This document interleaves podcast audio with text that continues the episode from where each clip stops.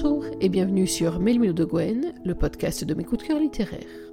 Dans chaque émission, je propose de faire le point sur mes dernières lectures sur les auteurs que j'aime, sur les thèmes qui me tiennent à cœur et aussi parfois sur ma propre actualité littéraire, bref, sur tout ce qui compose la passion pour la lecture et pour l'écriture. L'émission d'aujourd'hui est quelque part une synthèse de mes dernières lectures. Effectivement, si vous suivez Melmo de Gwen et le site et le podcast, vous avez vu que depuis quelques romans, je suis pas mal embarquée en Écosse. Vous avez peut-être vu aussi que ma dernière lecture chroniquée sur le site est une lecture fantastique. Il s'agit d'un démon à un homme de Elodie François, une très jolie surprise, entre parenthèses. La lecture dont je vais vous parler aujourd'hui dans notre nouvelle émission fait la synthèse des deux. C'est un roman fantastique qui se passe en Écosse. Il s'agit de La dernière chamane de Julie Sorel qui est paru le 25 mars 2021 aux éditions Plume du Web. La dernière chamane, qu'est-ce que c'est? C'est un roman qui mêle habilement de la fantaisie, de la romance et une très jolie intrigue à suspense qui m'a tenu en haleine jusqu'à la dernière page. Avant d'aller plus loin, plantons le décor. Nous sommes donc en Écosse, et il y a quelques siècles, une lutte à opposer les surnaturels. D'un côté les vampires, de l'autre les loups-garous, ce sont ces derniers qui ont gagné et qui ont imposé à l'Écosse et à ses habitants une domination fondée sur un principe de clan. Et nous, on va suivre plus particulièrement le clan des Macphilan, dirigé par Macphilan lui-même, secondé par ses deux fils, Erwan et Kerr. Je vous disais donc que les loups-garous imposent leur domination sur les humains, qui sont devenus des sortes d'esclaves avec des statuts plus ou moins privilégiés, et tout en bas de cette hiérarchie se trouvent les Aturales. Et c'est précisément ça, ce qu'est Jenny, l'héroïne de ce roman. Elle est une naturale, elle est même plus que ça, elle est un tribut, payé par sa communauté au Macphilan en règlement d'un litige. Dans ce cas, il n'y a pas 36 solutions, le tribut devient soit servante, soit une monnaie d'échange dans les accords entre différents clans, bref, une marchandise. Vous imaginez bien que ce n'est pas une position enviable, mais vous allez très vite découvrir la personnalité de Jenny, qui est tout sauf résignée à son sort. Elle a un caractère particulièrement piquant, elle n'est pas décidée à devenir une simple marchandise, elle veut garder son identité, son nom, ses spécificités, son caractère, son tempérament et idéalement sa liberté, même si ça, paraît plus compliqué, ce qui va donner pas mal de fil à retordre, en particulier à Kerr, qui est chargé donc de veiller sur elle et surtout de la ramener et de négocier son échange. Mais les choses ne se déroulent pas comme prévu, Immédiatement, Kerr, et avec lui les autres loups du clan, développent une espèce d'addiction à Jenny, fondée sur son odeur, son aura, enfin quelque chose qui les attire de manière irrépressible et qui va tout de suite mettre la jeune femme dans une position très particulière. Je ne vous en dis pas plus pour le moment, je vous laisse sur ce suspense et oui, les adeptes de Mille de Gwen, le podcast, savent ce qui les attend. C'est l'heure de la lecture. Et j'ai choisi de vous lire un chapitre du début du roman. C'est le chapitre 2 qui est raconté par Jenny, sachant que c'est un roman à deux voix entre Jenny et Kerr. Il est raconté donc par Jenny et va nous permettre de mieux nous situer à la fois dans le décor, bien sûr, mais également dans la personnalité et dans l'interaction entre les personnages principaux. Jenny vient d'être récupérée au rocher des tribus, au rocher où elle avait été attachée par les siens, et elle doit rejoindre le château, ce qui, vous allez voir, n'est pas une mince affaire. Je suppose que trébucher de façon incessante a eu raison de la patience de mon accompagnateur. Dans un soupir, il me dirige vers un rocher pour que je puisse m'y asseoir. Je lance un regard furtif vers le ciel et estime que l'on vient de marcher plus d'une heure dans un silence de plomb. Notre avancée me terrifie, et toutes les rumeurs entendues ici et là sur ce qu'il advient des tribus menées jusqu'au château me reviennent en mémoire. Dans le meilleur des cas, je deviendrai une simple servante. Dans le pire, un amusement pour les personnes vivant sur place, ou bien je serai revendue à un autre clan contre des accords. Rien que d'y songer me provoque un haut le cœur. Quel est ton rôle auprès des Aturales? Je baisse les yeux sur l'homme, mais l'obscurité ne m'offre qu'une silhouette impossible à détailler. Il est accroupi et laisse sa main passer sur l'herbe haute, sans même lever la tête dans ma direction. Je reste silencieuse, essayant de comprendre le sens de sa question. Pourquoi avoir plus de précision quand tout le monde sait que les Aturales sont les ouvriers agricoles? Veut-il déjà déterminer à quoi je pourrais bien servir au château? Et quelle est la meilleure réponse à lui donner si c'est le cas? Ma question est trop compliquée pour toi, insiste-t-il Il redresse la tête vers moi et j'incline la mienne à la hâte. Je n'ai pas envie de le provoquer en se tenant son regard, mais je ne souhaite pas me soumettre pour autant. Comme un compromis avec moi-même, j'attrape mon pied et le masse pour faire taire les douleurs qui m'élancent. Non, je l'ai très bien comprise, murmurai-je. Oh, elle s'est donc prononcée plus de deux mots. J'ignore si sa moquerie est due à de l'agacement ou s'il y a une forme d'amusement dans le timbre de sa voix. Mes doigts cessent leur légère pression sur mes nombreuses coupures, et je reporte mon attention sur l'homme par réflexe. Sous cette forme, son regard ne luit plus d'une couleur dorée, et je me heurte à un visage sombre dont je ne peux déchiffrer l'expression. J'élève des moutons. Tu es levé, précise-t-il d'un ton sec. Aucune réponse ne me vient spontanément. Mon cœur se serre et une boule amère obstrue ma gorge. Je repose mon pied au sol en me demandant si je vais pouvoir à nouveau fouler l'herbe fraîche ou si le vent des Highlands s'engouffrera encore dans mes longues boucles rousses. J'ignorais qu'un simple changement de temps dans une phrase pouvait être aussi douloureux. C'est donc cela, la protection que l'on paye tous les mois Un manque de justice et des décisions arbitraires Mon audace est alimentée par le désespoir, l'envie de hurler contre l'absence de procès et le refus du sort qui m'attend. Il était idiot de craindre de le provoquer, ma situation est déjà critique. Qu'ai-je à perdre de plus? Ton village a-t-il été attaqué? A-t-il subi des pillages de la part d'un clan voisin? Non, mais cela, tu le dois uniquement à notre protection, me coupe-t-il d'un ton dur. Il est facile de dénigrer nos méthodes quand ta communauté a été la première à ne pas respecter les règles. Je trouve nos lois bien clémentes. Si elles ne tenaient qu'à moi, c'est ton village entier qui serait condamné. Les Aturales ne sont pas irremplaçables. Pas besoin de luminosité pour imaginer son visage se tordre de dégoût. En une phrase, il résume notre place dans la hiérarchie. À ses yeux, nous valons moins que les moutons que je garde. Gardez. Nous ne sommes rien que des humains avec un rôle qui pourrait être repris par d'autres s'il le fallait. Surtout que nous ne sommes pas le seul village d'ouvriers agricoles du clan. Ces mots font mal, très mal. Être réduit à l'état de bétail n'a rien de plaisant. Mes doigts se ferment, ma mâchoire se crispe sous une fureur nouvelle. Mes muscles se tendent et je me redresse soudainement. Une courte seconde, je reste supérieur à lui par ma hauteur. Une situation qui ne lui convient pas, puisqu'il se lève très vite et parcourt les quelques mètres qui nous séparent avant de me surplomber. Quelque chose à redire? Ma respiration s'accélère sous le coup de la colère. Son sourire, que je distingue grâce à la blancheur de ses dents, m'énerve du plus profond de mon être. Les articulations de mes doigts me tirent à force de serrer les poings, j'explose. Nous avons payé notre taxe. Je hurle en appuyant chacun de mes mots afin que l'information grimpe à son cerveau. J'ignore ce que j'attends comme réaction. Un doute de sa part me paraît inimaginable, même si une partie de mon être veut y croire. J'anticipe plutôt une réponse violente. Sinon, pourquoi suis-je en train de planter mes pieds dans le sol si ce n'est dans l'espoir un peu fou d'y trouver un appui solide lorsque le coup tombera? Ce n'est pas ce que dit le registre des cocktails, lance-t-il simplement. Alors ils ont menti.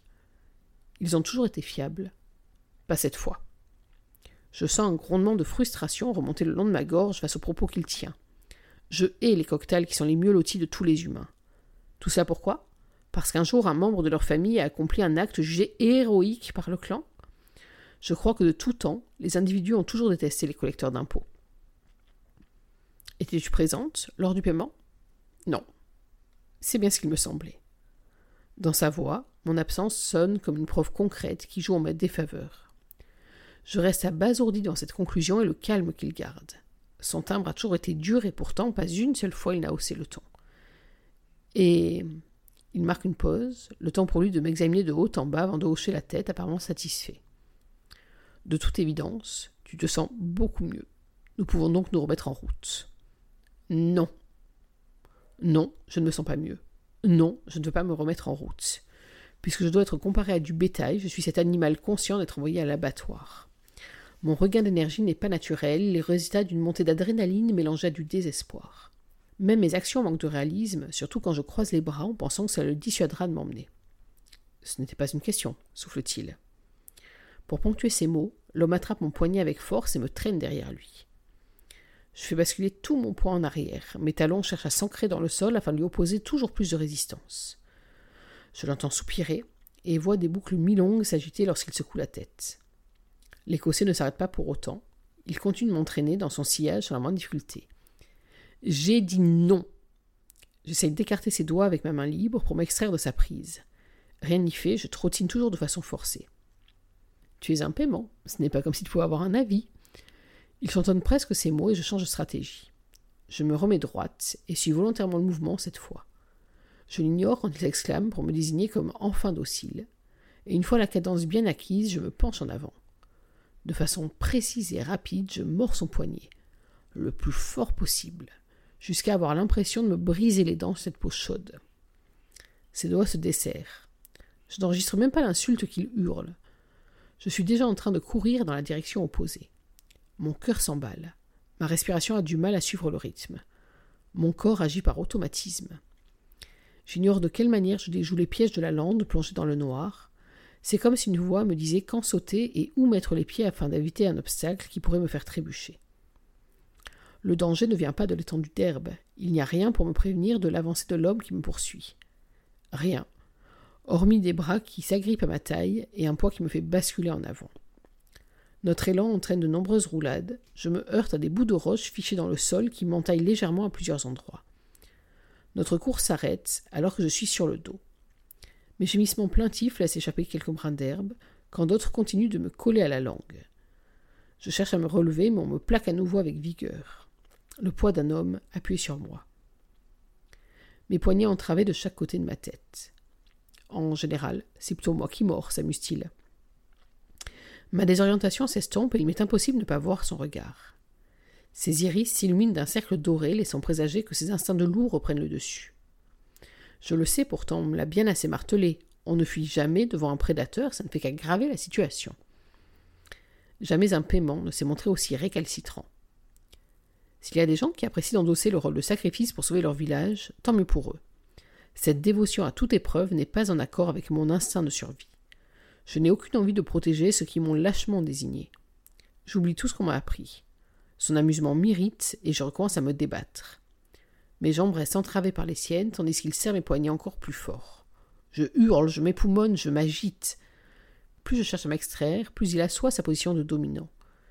J'étouffe sous cette chaleur qu'il dégage, et des mèches de cheveux se collent à mon visage. Poisseuse, sale, je crie dans une énième tentative motivée par la rage. Je ne suis pas un paiement, j'ai un prénom. Ses boucles chatouillent mes joues quand il approche son visage du mien. La distance est si dérisoire que nos souffles se mêlent, alors que je me fige. S'il vous plaît, je veux juste. Je m'interromps moi-même. Je ne sais même plus ce que je souhaite. Rentrer chez moi, chez ceux qui m'ont mis dans cette situation plutôt que de se rebeller contre une injustice Je n'ai jamais réfléchi aux possibilités existantes en dehors de mon rôle et du clan. J'essaye de trouver une suite convenable, mais impossible de raisonner avec mon estomac qui se serre lorsqu'il se glisse comme mon oreille. Tu veux quoi? murmure-t-il avec sérieux. Son nez se colle à mon cou et je le sens inspirer longuement. Un tremblement me traverse et je me surprends à fermer les yeux en priant pour que tout cela cesse. C'est idiot et inutile. Plus personne ne prie depuis qu'il existe des êtres aux capacités équivalentes à ces dieux désormais obsolètes. Jenny, soufflai-je. L'homme redresse soudainement la tête et me fixe avec incompréhension. Je sais que je ne réponds pas à sa question, mais je n'ai pas mieux en stock. Je suis Jenny. Si je n'ai plus la force de me débattre, je tiens à cette ultime bataille. Je ne suis pas un paiement, j'ai une identité, je suis une personne. Tu étais, rectifie-t-il. Il se relève, puis me soulève pour me balancer sur son épaule. Je passe du statut de bétail à celui de vulgaire sac à patates. Mes forces m'ont abandonné, alors je me laisse balloter en murmurant toujours les mêmes mots. Je suis Jenny. Voilà, on va s'arrêter là. Donc, je pense que vous avez compris pour quelle raison est-ce que j'ai choisi de vous lire ce chapitre. Déjà parce qu'il marque donc l'une des premières confrontations entre Jenny et Kerr. Rassurez-vous, il y en aura d'autres, de très nombreuses, et puis de saignantes confrontations. Euh, c'est vraiment deux personnages qui ont un fort tempérament tous les deux, et ça va faire des étincelles. Également, j'ai choisi ce chapitre parce qu'il nous montre euh, le statut des humains, il nous résume un peu la situation, il nous place en situation justement pour la suite de l'histoire. Et puis aussi, j'ai choisi ce chapitre parce qu'il montre très rapidement le tempérament de Jenny, qui est à mon sens vraiment l'un des points forts du roman. C'est une jeune femme qui n'est pas résignée par son sort, qui va malgré tout tenter de s'accrocher euh, à tout ce qu'elle est, à tout ce qu'elle était, notamment à son prénom, à cette identité. Elle ne veut pas être juste le petit paiement que voient les autres. Elle ne veut pas être non plus l'individu qui va éveiller une sorte de méfiance et aussi une sorte de curiosité de la part des habitants du château. Elle veut rester elle, Jenny, et continuer à exister malgré son sort peu enviable. J'en viens maintenant aux raisons pour lesquelles j'ai beaucoup aimé ce roman et pour lesquelles, je ne le cache pas, je l'ai dévoré d'une seule traite.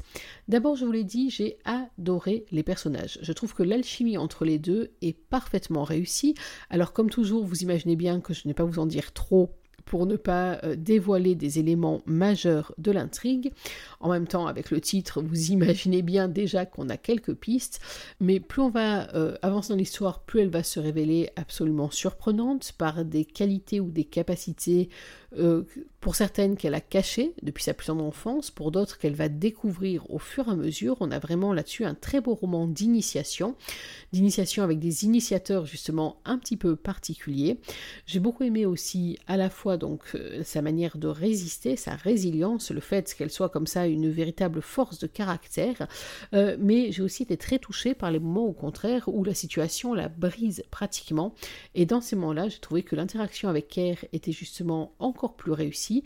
Ils se cherchent tout au long du roman, ils sont dans la provocation, ils sont dans une espèce comme ça de jeu, euh, j'allais dire du chat et de la souris, non, on va dire du loup et du, euh, et du tribut, mais en tout cas, ils sont dans un rapport comme ça de force, et à plusieurs reprises dans le roman, on se demande en fait, dans ce défi permanent que euh, Jenny représente pour Kerr, ce qui est de l'amusement, ce qui est de l'agacement, il y a comme ça un subtil mélange qui est très très bien réussi par Julie Sorel, vraiment c'est une alchimie entre ces personnages qui fonctionne très très bien. À côté de ces personnages, justement, il y a toute une galerie qui gagne aussi à être connue. Alors, je vous les cite pêle-mêle, mais il y a par exemple Edna, qui est un personnage avec un caractère euh, un peu particulier et qui va euh, se révéler être vraiment l'un des fondements euh, du roman.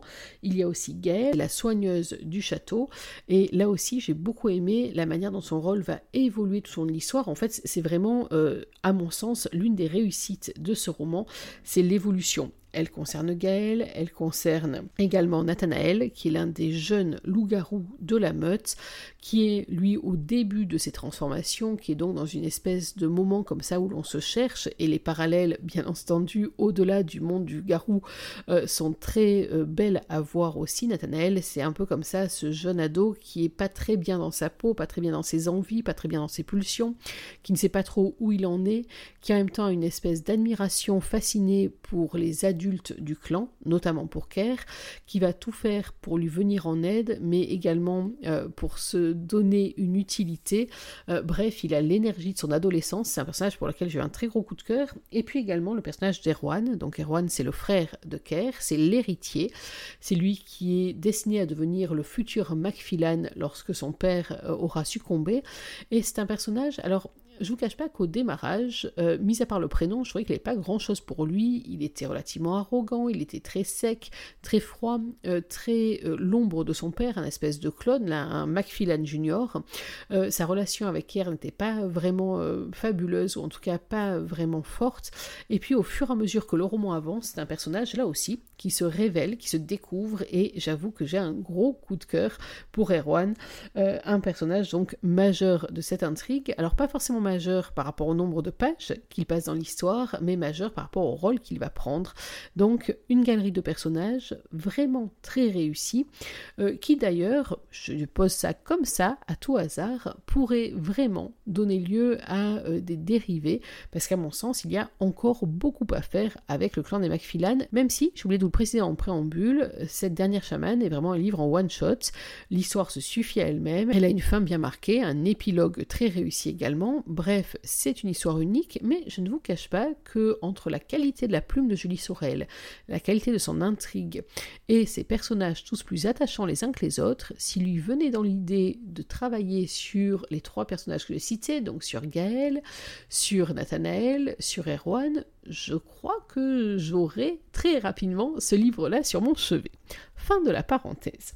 Autre raison pour laquelle j'ai aimé ce roman, je vous l'ai dit, cette intrigue. Alors c'est à la fois un roman d'initiation, d'initiation pour plein de personnages, pour bien entendu Jenny, pour Nathanaël aussi, et c'est vraiment ce roman de passage à l'âge adulte, vous savez ce moment de bascule où les enfants cessent de faire ce que l'on attend d'eux pour commencer vraiment à raisonner par eux-mêmes, à réfléchir par eux-mêmes, à se positionner non plus pour faire plaisir, au contraire pour provoquer l'adulte, mais juste parce qu'ils agissent comme ils ont envie et besoin de le faire. Il y a vraiment cette dimension-là qui est très réussie dans ce roman, et euh, moi en tout cas que j'ai beaucoup aimé. Parmi, je vous disais, les autres éléments du roman, il y a l'intrigue euh, avec un suspense. Donc je dis un roman d'initiation, un roman de passage à l'âge adulte, un roman aussi de découverte. Je vous ai dit c'est un roman fantastique qui fait intervenir euh, des notions surnaturelles et des notions en tout cas euh, particulièrement original, c'est très bien mené là aussi, et puis on sent très rapidement dans la mise en place du roman qu'il y a des éléments assez peu logiques. Euh, les chamans ont disparu depuis fort longtemps, très visiblement on tient dans le clan Macfillan un chaman, une chamane, la dernière chamane depuis des siècles, tellement depuis des siècles qu'en fait on n'a plus vraiment de traces de ce que sont les chamans, mis à part dans quelques livres interdits éventuellement si on arrivait à mettre la main dessus. Bref, euh, dans ce contexte très particulier, la volonté de Macfillan de se débarrasser comme ça de ce tribut très très original et de ce tribut presque euh, d'une valeur inestimable apparaît d'autant plus incompréhensible et euh, cette incompréhension c'est un peu le fil rouge de ce roman d'essayer de comprendre ce qui peut bien motiver Macfillan et la raison pour laquelle il semble être le seul à être à peu près immunisé à l'attraction qu'exerce euh, Jenny sur l'ensemble des membres de la meute. Autre élément qui m'a beaucoup plu dans ce roman, ce sont des éléments, alors en fait, qui sont beaucoup plus universels que cette simple histoire fantastique, même si je le répète, elle est vraiment très très réussie et que j'ai beaucoup aimé à la fois l'esprit de meute, l'esprit de la hiérarchie, l'esprit de solidarité. Il y a entre autres un moment une scène de discussion entre Kerr et Nathanaël, euh, que j'ai trouvé très belle là aussi, euh, dans toujours pareil dans ce roman d'initiation et de transmission, euh, d'explication sur ce qu'ils sont, sur ce que c'est que de grandir, de devenir adulte. Alors là, en l'occurrence, devenir un garou adulte, mais ça vaut aussi pour tout le reste. Et c'est vrai que cet aspect un peu universel du roman, c'est à mon sens un des autres points forts. on y voit entre autres deux thèmes en plus de ce passage à l'âge adulte qui m'ont beaucoup plu. c'est le thème du devoir c'est-à-dire que malgré la puissance euh, différente des deux protagonistes principaux, ils sont toujours guidés quelque part par le fait qu'ils euh, ne sont pas seuls en jeu, que leurs décisions ont des conséquences et que parfois, ben, tant pis, il faut faire contre mauvaise fortune bon cœur et il faut surtout faire passer en priorité ce qui compte et ce qui compte pour Kerr notamment, c'est le clan, c'est la survie du clan, c'est l'équilibre du clan et j'ai trouvé donc ce roman sur ce sens du devoir et sur aussi tous les moments où on est tiraillé entre sa propre envie personnelle, ses ambitions personnelles, ses goûts personnels et puis le sens du groupe. Euh, ils sont très très bien menés et ils comportent un véritable plus pour ce roman. Et puis le dernier aspect, mais là c'est la midinette en moi qui parle, c'est la romance euh, à l'œuvre dans ce roman.